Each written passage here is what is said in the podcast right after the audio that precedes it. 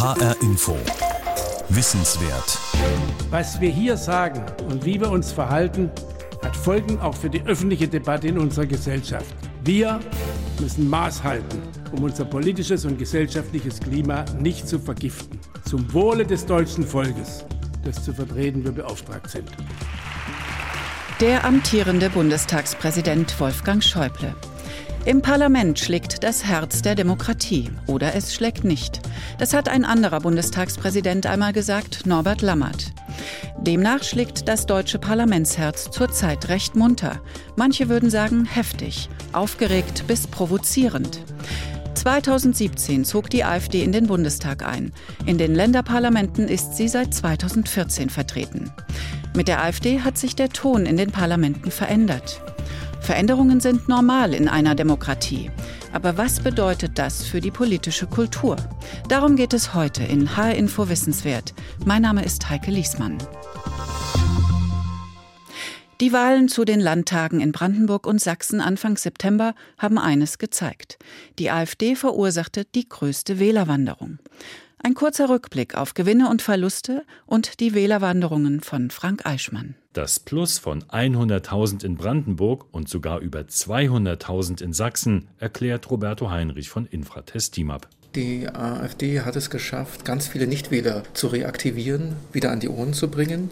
Darüber hinaus profitiert sie in beiden Ländern von dem Wechsel früherer CDU-Wähler. In Sachsen hat sie aber auch wieder von SPD und Linken gewonnen. Und in Brandenburg ist der Zustrom aus dem rot-roten Lager genauso stark wie der Zustrom von der CDU in Richtung AfD. Und das stellt die Frage, was hat in Brandenburg insgesamt rund 170.000, in Sachsen sogar über 430.000 Wähler dazu bewegt, von anderen Parteien oder aus dem Nichtwählerlager zur AfD zu wechseln?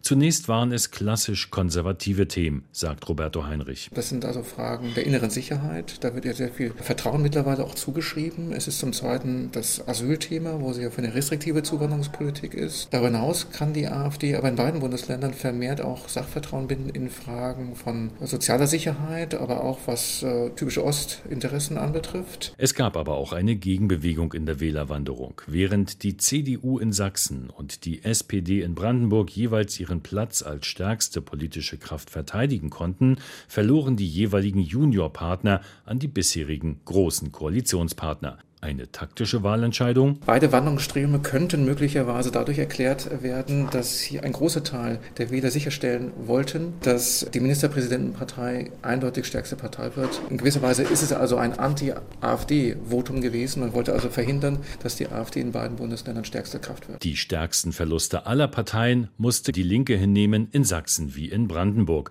wobei ehemalige linken Wähler sowohl zur AfD als auch in die andere Richtung zu den Grünen wechselten. Was ist mit der Linken passiert? Sie hat ja lange Zeit davon gelebt, dass sie als die Ostinteressensvertreterin galt. Mittlerweile ist es so, dass auch die AfD in diesem Bereich punkten kann. Zugleich leidet die Linke eben aber auch unter der Bedeutung des Umwelt- und Klimaschutzthemas, was für viele äh, Wahlberechtigte in beiden Bundesländern ein großes Thema darstellt. Und hier hat die Linke klassischerweise keine wirklichen Antworten, was erklärt den Wechselstrom von links in Richtung Grüne. Aber was zeigt die Wählerwanderung noch. Es haben sich drei längerfristige Trends bestätigt, sagt Wahlforscher Roberto Heinrich von Infratest DIMAP. Wir sehen erneut, dass die Mitteparteien, Mitte links, Mitte rechts, die Volksparteien an Zustimmung verlieren. Wir sehen zum Zweiten, dass die AfD eine größere Wählerunterstützung erfährt. Und wir sehen zum Dritten, dass die Grünen eben auch in den neuen Bundesländern verstärkt Unterstützung finden. HR Info. Wissenswert. Auch im Hessischen Landtag ist die 2013 gegründete Partei AfD nun seit Anfang 2019 vertreten. Der Landesverband gilt als bürgerlich konservativ. Als die AfD für den 5. September eine aktuelle Stunde beantragte, ging es ihr um den politischen Umgang mit Gewalttaten in Hessen. Sie bezog sich auf den Tod eines Jungen in Frankfurt, der vor einen ICE gestoßen worden war. Die Diskussion entwickelte einen heftigen Charakter. Hier einige Stimmen vom 5.9. aus der Aktuellen Stunde im Hessischen Landtag. Das war eine Inszenierung, was wir hier erlebt haben. Und wer Sie, Herr Abgeordneter, gesehen hat, es hat nur noch der Schaum vorm Mund gefehlt. Es war der nackte Hass. Es ist traurig genug und beschämend zugleich, dass Herr Ministerpräsident Bouffier den Mord des achtjährigen Jungen im Frankfurter Hauptbahnhof und weitere Gewalttaten der letzten Monate dazu benutzt hat, die AfD einmal mehr in der Presse zu diffamieren. Sie wollen politisches Profit aus Gewalttaten in diesem Land schlagen. Sie wollen am Ende plump und unerträglich und widerlich Opfer in diesem Lande instrumentalisieren für Ihr politisches Spiel, meine Damen und Herren. Und ich muss als Abgeordneter, das sage ich auch, mich dafür schämen, solche Kollegen hier im Landtag zu haben. Sie setzen bewusst Rhetorik von Einzelnen in der AfD ein, um Grenzüberschreitungen zu begehen. Und das haben Sie heute erstmals hier in Hessen getan. Es zeigt sich, der Ton ist rauer geworden, populistischer, polemischer. Verbale Grenzüberschreitungen, Zwischenrufe und Provokationen sind an der Tagesordnung. Nicht nur im Bundestag, sondern auch in den Länderparlamenten. Was bedeutet es, wenn Provokation ein festes Stilmittel in der politischen Debatte wird? Wie sich die Parlamente in Deutschland verändern, das analysiert nun Petra Boberg. Sie hat dafür mit der Mannheimer Sprachforscherin Heidrun Kemper und dem Marburger Erziehungswissenschaftler Benno Hafneger gesprochen. Bisher war es so, dass bei aller Konkurrenz der Parteien unterschiedlichen Antworten auf äh, Probleme, die zu lösen sind, aber doch ein kommunikativer Konsens herrschte. Man ist relativ seriös miteinander umgegangen, man, man, hat polemisiert, man hat sich auch mal scharf angegriffen, aber es gab doch einen sozusagen vernünftigen Umgangston untereinander. Dieser Ton, der hat sich geändert. Manchmal geht nur ein Raunen durchs Parlament, aber immer öfter wird es laut, sagt der Marburger Erziehungswissenschaftler Benno Hafenegger. Er erforscht, wie sich die Parteien inhaltlich und rhetorisch positionieren, seit die AfD in die Parlamente eingezogen ist. Die AfD sei Provokation und Herausforderung gleichermaßen. Der Deutsche Bundestag ist aus einer Jahre währenden Lethargie erwacht.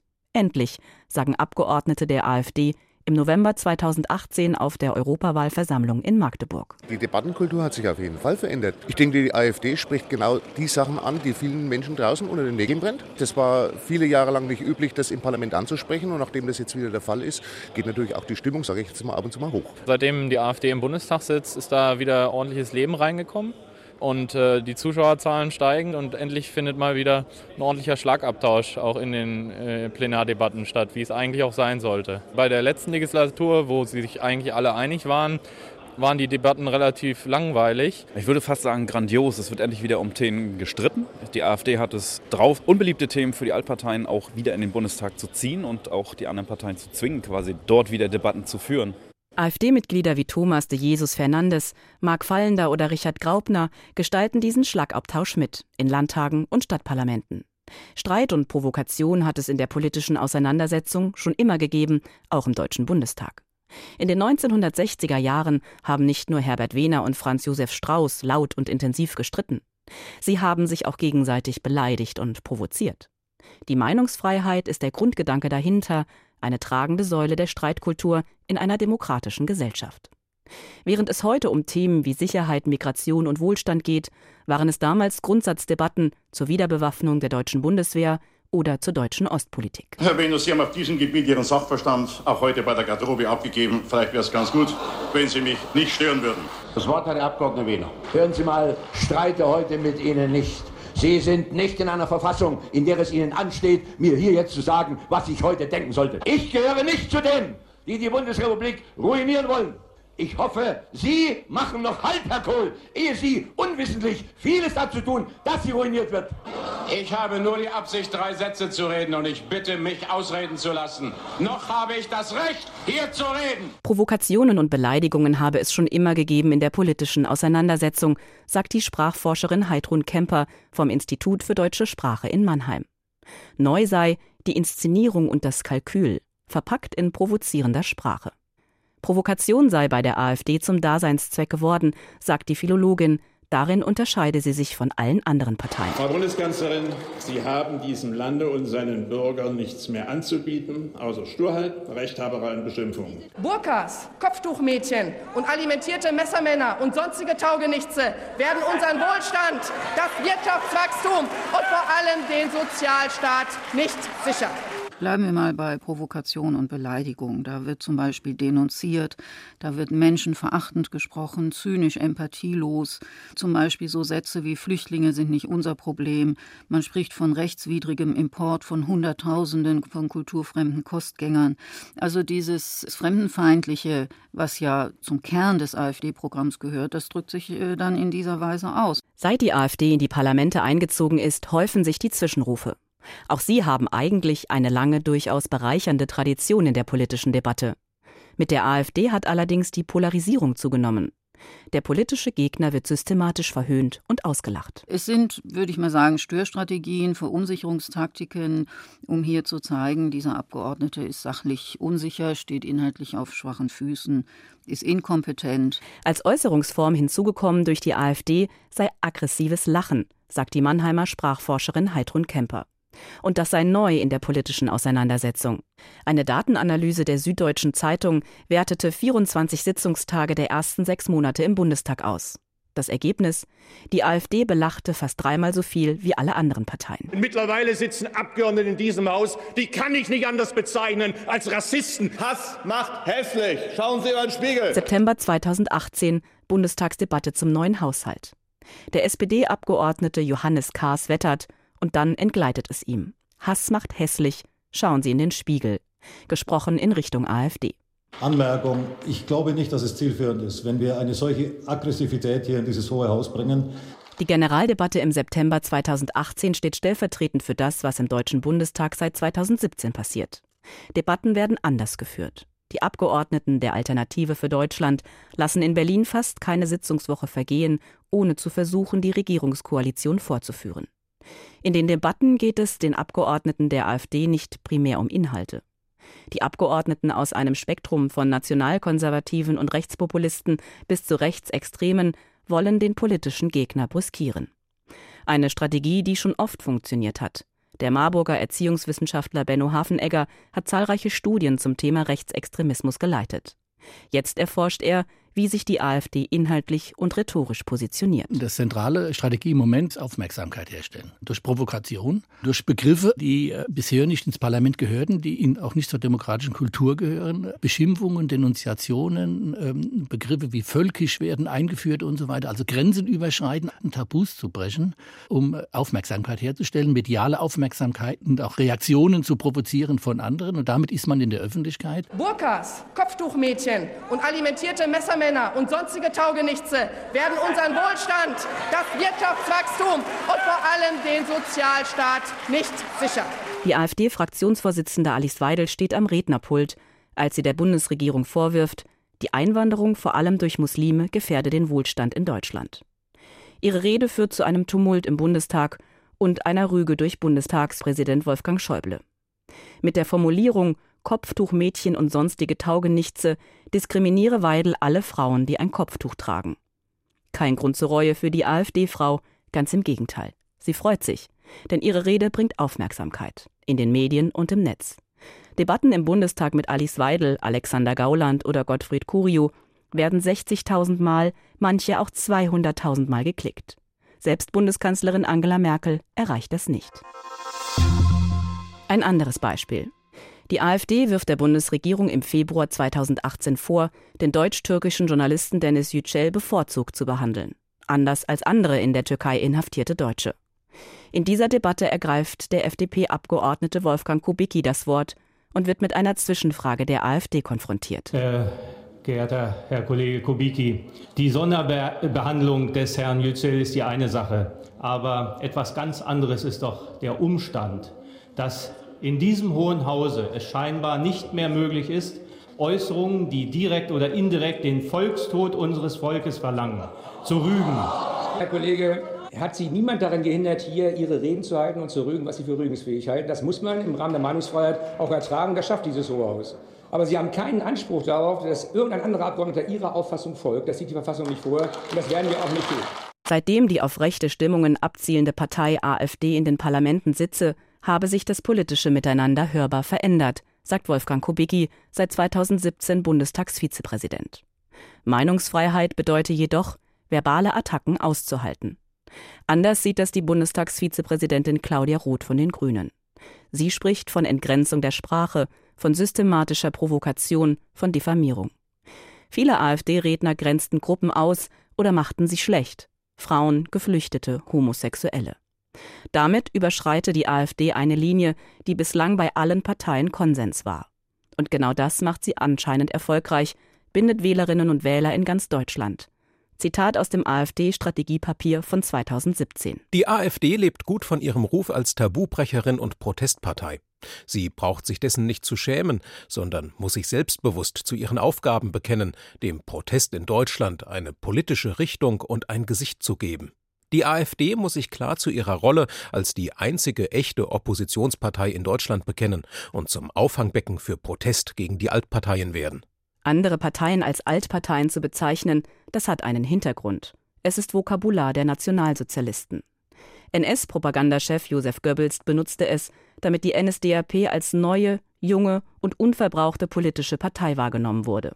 Die anderen Parteien als alt und überholt der Rechtsextremismusforscher Benno Hafenegger. Also wir haben, was Debattenkultur angeht, auch Begriffe, auch Bewertungen. Da haben wir in der Tat äh, Grauzonen mit Begriffen, mit Metaphern, mit Formulierungen, die mehr wie problematisch sind, die in, sozusagen Vorurteile, Ressentiments in der Gesellschaft bedienen und nicht aufklären und nicht Informationen, also sozusagen Wirklichkeit zur Verfügung stellen, wie es angebracht wäre. Emotionalisierung ist ein wichtiges Stilmittel der AfD. Völkische Sprache, Diffamierungen und Unterstellungen gehören dazu. In vielen Reden geht es häufig darum, ein Gefühl der Bedrohung, der Angst zu erzeugen. Die Emotionalisierung, das Populistische, also das Bedienen von Stimmungen, das Lachen, die Zwischenrufe, all das bezeichnet die Mannheimer Sprachforscherin und Politologin Heidrun Kemper als Störstrategien. Im Gegensatz zu anderen sieht sie darin keine Belebung der politischen Debatte. Im Gegenteil. Ich finde, damit wird abgewertet, was bisher zur politischen Debatte gehört hat, nämlich eine intensive Sachauseinandersetzung. Die Bundestagsdebatten dienen nicht der Unterhaltung und dienen nicht der Funktion, lebhaft zu sein. Sie dienen der Auseinandersetzung der politischen Parteien auf der Sachebene. Der AfD geht es um Aufmerksamkeit und Abgrenzung sagt der Marburger Pädagoge und Rechtsextremismusforscher Benno Hafenegger. Also wir haben uns ja viele Anträge angesehen und Anfragen der AfD in kommunalen und auch in Landesparlamenten. Nehmen wir Pflege, nehmen wir Rente. Da finden wir von der AfD keine Antwort. Es geht nicht um die Sachpolitik, es geht nicht um die konkreten Herausforderungen in der Gesellschaft. Es geht um diese großen Metaphern, Botschaften von Nationalismus, von Renationalisierung, von Ausgrenzung. Das sogenannte Spinning von Themen zeigt sich bereits in vielen Länderparlamenten. In Thüringen zum Beispiel lassen sich mehr als ein Drittel aller kleinen Anfragen der AfD zum Themenkomplex Sicherheits- und Migrationspolitik rechnen. Die Anfragen betreffen Kosten für geflüchtete Menschen, alleinreisende Männer, der Status von Asylverfahren. Der jeweiligen Regierung Fragen stellen. Dieses Recht nutzt traditionell die Opposition als Instrument parlamentarischer Kontrolle.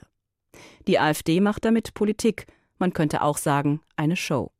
Studien zeigen auch, dass die konstruktive Mitarbeit der AfD in den Ausschüssen zu wünschen übrig lässt und weit hinter dem Engagement anderer Parteien liegt.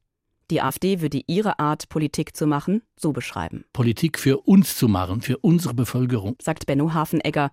Einfache Antworten auf schwierige Fragen zu geben, das mache Populismus aus. Und es habe dazu geführt, dass die AfD in kürzester Zeit zur dominierenden politischen Kraft rechts von der CDU geworden ist. Nationalkonservativ, rechtspopulistisch bis rechtsextrem. Wähler wie Mandatsträger kommen aus der Mitte der Gesellschaft. In Hessen gibt es einen hohen Anteil von Akademikern. Volkswirte, Programmierer, Oberstudiendirektoren, Ärzte und Wissenschaftler. Dazu kommen selbstständige Kaufleute, Handwerker, Polizisten und Rentner. Bundesweit dominieren die Männer zwischen 50 und 70 Jahren in der Partei. Eine von Opportunismus geprägte, volksnahe, oft demagogische Politik, die das Ziel hat, durch Dramatisierung der politischen Lage die Gunst der Massen zu gewinnen. So definiert der Duden Populismus. Der Bundestagsabgeordnete Martin Schulz, SPD, geht einen Schritt weiter. Er bezeichnet die Vorgehensweisen der AfD nicht als populistisch, sondern als tradierte Mittel des Faschismus. Auszüge aus der Generaldebatte zum Bundeshaushalt im September 2018. Herr Gauland, die Reduzierung komplexer politischer Sachverhalte auf ein einziges Thema, in der Regel bezogen auf eine Minderheit im Land, ist ein tradiertes Mittel des Faschismus. Die Migranten sind an allem schuld. Eine ähnliche Diktion hat es in diesem Hause schon einmal gegeben. Und ich finde, es ist Zeit, dass die Demokraten in diesem Lande sich gegen diese Art der rhetorischen Aufrüstung, es ist Zeit, dass die Demokratie sich gegen diese Leute wehrt. Benno Hafenegger sagt, der Abgeordnete Martin Schulz begebe sich mit seiner Wortwahl und Sprechhaltung auf die Ebene der AfD. Das gehe immer schief. Also was nicht passieren darf, dass sich gesellschaftliche Gruppierungen, Organisationen oder die anderen demokratischen Parteien anpassen. Das geht immer schief. Das Original wird immer gewinnen sozusagen. Und deswegen brauchen wir wirklich eine konkurrente politische Kultur und konkurrente politische Parteien. Auf der einen Seite Information, Wissen, Aufklärung, Seriosität, Dialog, Kompromiss finden, alle Grauzonen, alle Überlappungen, alle Anbiederungen, alle Anpassungen an, an Populismen denunzieren sozusagen die demokratische politische Kultur, auf die wir zu bestehen haben. Eine sprachliche Veränderung sei bei fast allen Parteien festzustellen. Beispiele. Wenn Migration als Mutter aller Probleme bezeichnet wird, wie von CSU-Mann Horst Seehofer. Wenn Bettina Kudler von der CDU von Umvolkung spricht. Wenn Sarah Wagenknecht von den Linken ebenso wie Innenminister Horst Seehofer von Obergrenzen spricht. Das ist eine generelle Herausforderung an die Sprachkultur von Politik und, und von Parteien. Und da ist die AfD eine Provokation, weil sie eben, eben mit ihrer eigenen Sprachkultur die Sprache verroht. Völkisch-nationale Begriffe wie Schuldkult, Masseneinwanderung, kulturfremde Menschen, Bevölkerungsaustausch finden sich plötzlich wieder in vermeintlich normalen Debatten. So werden Begriffe salonfähig gemacht. Die Parteien müssten wachsam bleiben, fordert Professor Benno Hafenegger. Die anderen Parteien sind gezwungen, auch selbst eine neue Debattenkultur zu entwickeln und sie selbst vielleicht noch mehr zu qualifizieren in der Auseinandersetzung, weil die AfD einfach da ist. Notwendig sei eine argumentative, sachbezogene und gelassene Auseinandersetzung. Ruhe bewahren. Auch damit könne man das Ideologische aufdecken. Mit einer Ausnahme. Wenn rechtsextreme Sätze fallen, dann müssten nicht nur Politiker, sondern alle, die das hören, ganz klare Kante zeigen und Grenzen markieren. Um die Attacken der AfD zu entkräften, helfe ganz einfach zu hinterfragen. Was ist das für eine Politik? Welche Begriffe, welche Metaphern, welche Logiken bietet sie an? Wohin würde die Reise gehen, wenn die nicht nur reden, sondern wenn die Politik machen können? Ich habe schon erlebt, dass es äh, einfach nicht zugehört wurde oder jedes Argument irgendwie ins Gegenteil gewendet wurde. Genau, und da dann halt irgendwie eher Fragen zu stellen oder Mechanismen zu entlarven. Für mich ist auch immer relevant, wer zuhört. Also bin ich in einem mhm. Gespräch nur mit einer Person und verdreht mir die Sachen und hat gar keine Lust auf einen ernsthaften Austausch. Ich finde, dem kann man sich verweigern und muss man sich nicht stellen. Aber dann gibt es manchmal die Situation, auch ganz oft irgendwie in Kneipensituationen oder so, in der dann irgendwie vier, fünf Leute drumherum sitzen, von denen man vielleicht auch merkt, ah, okay, die sind sich auch gerade gar nicht so sicher. Und dann denke ich, okay, ich habe die Argumente auf meiner Seite. Ich weiß ganz genau, irgendwie, du erzählst hier gerade Quatsch. Und dann gilt so die Devise, die wir uns auch gestellt haben, nämlich, dass dann kein Schlussstrich gibt für mich. Und dann wird diskutiert. Lea und Rosa haben sich im letzten Jahr mit 28 anderen jungen Menschen im Rhein-Main-Gebiet für die Zukunft der Demokratie engagiert. Ein Angebot der Jungen Akademie Frankfurt, organisiert von der Evangelischen Kirche. Streiten, argumentieren, sich stark machen für Meinungsfreiheit und gegen Rassismus. Wir dürfen das nicht nur den Politikern überlassen. In den sozialen Medien gäbe es mittlerweile viele Initiativen, die Tipps geben, wie jeder Einzelne auf rechte Parolen reagieren kann. Jeder kann das lernen, sagen Lea und Rosa.